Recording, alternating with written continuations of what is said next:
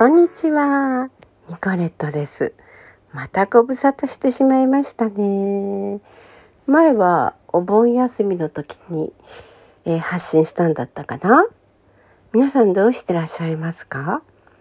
もうなんだかね、コロナの自粛生活ももうなんか嫌になってきてませんか？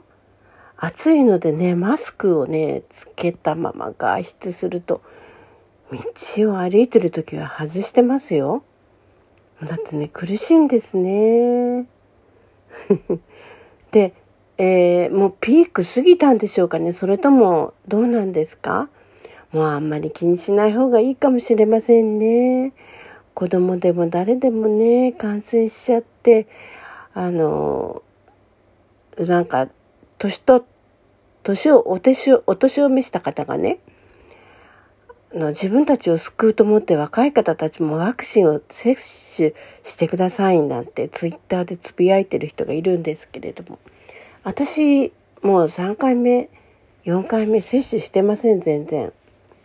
だからねちょっと海外旅行に行くのは難しいかもね。してても難しいんですけれどね。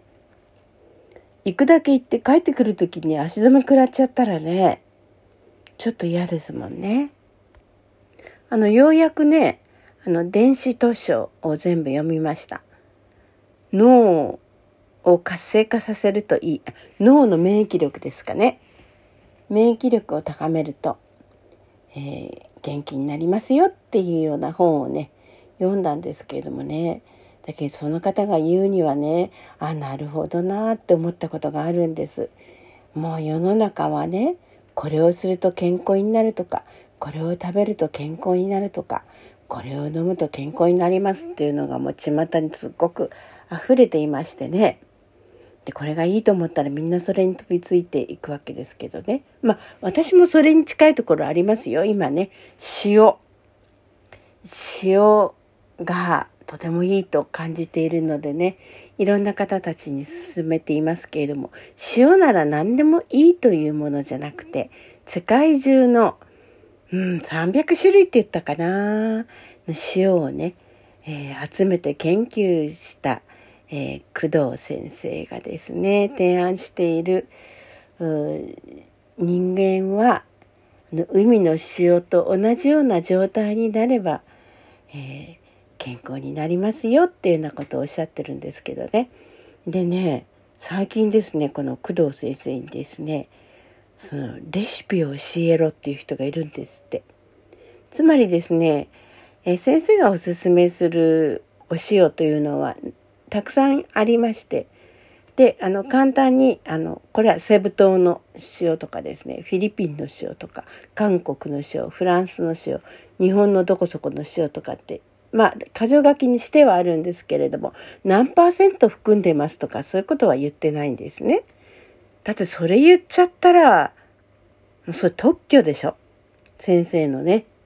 そのいろいろ研究した結果、この塩何パーセント、ここの塩を加えたこの塩が、あの、とてもいいみたいだと。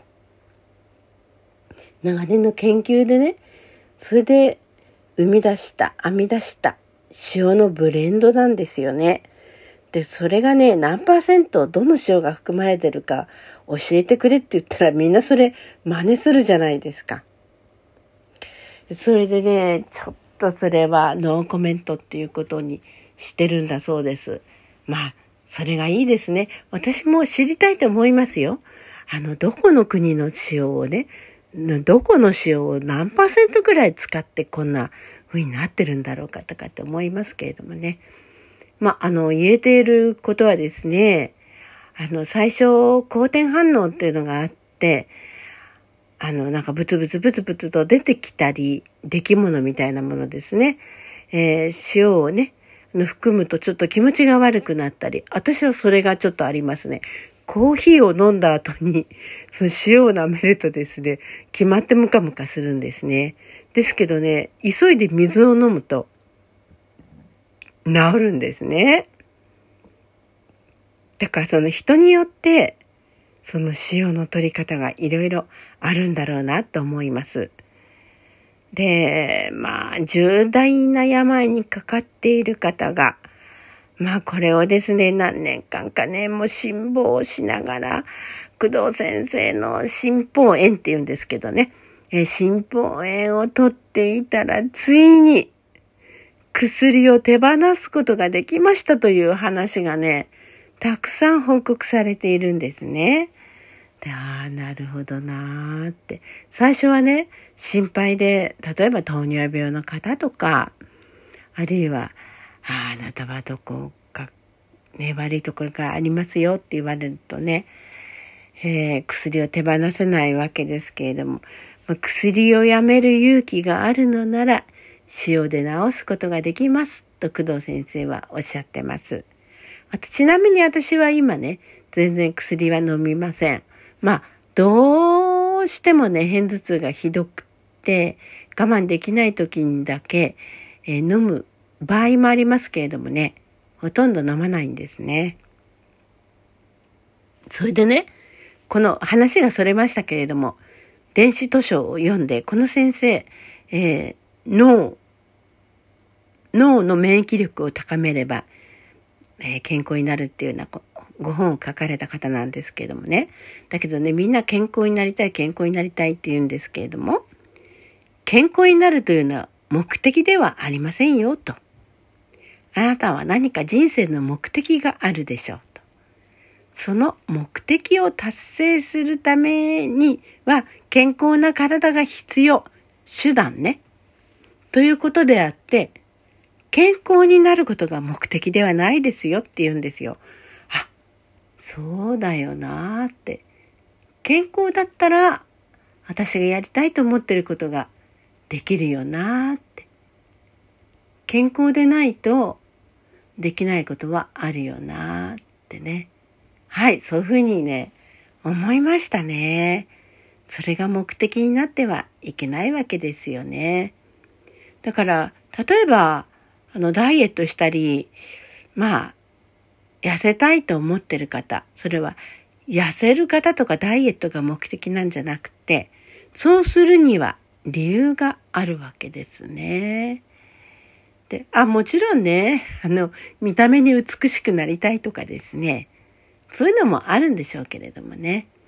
でも、あの、例えばね、あの、ジョギングしたり、あの、早足で歩いたり、とか、まあしますよね。痩せたいとか健康になりたいっていうことで。でもね、それが一番いけないんだそうです。ゆったりとした気持ちで、のんびりと散歩をするのが一番いいんだそうです。精神的にね。それは確かにそうですよね。自分を苦しめてね。それで、あの、何度も何度もね、腹筋をやったり、まあ、アスリートなら別ですよ。あの、これに勝つというね、目的があるわけですから。でも一般人である私たちがね、あの、そうやって自分に厳しくしても、長続きはしないでしょっておっしゃってるんですけどね、本当にそうだなと思います。で人生の目的というのはあの余生を楽しく過ごすということを目的にしちゃうとですねもうねそれ以上ね目的がないわけですから本当にお金もあってねでまあある程度健康でね美味しいものも食べられてそして悠々自適の生活ができるようになりました。そしたらもうそれ以上の目標ってないじゃないですか。あとね、お孫さんが成長するまで生きていたい。これもですね、自分のことではないね。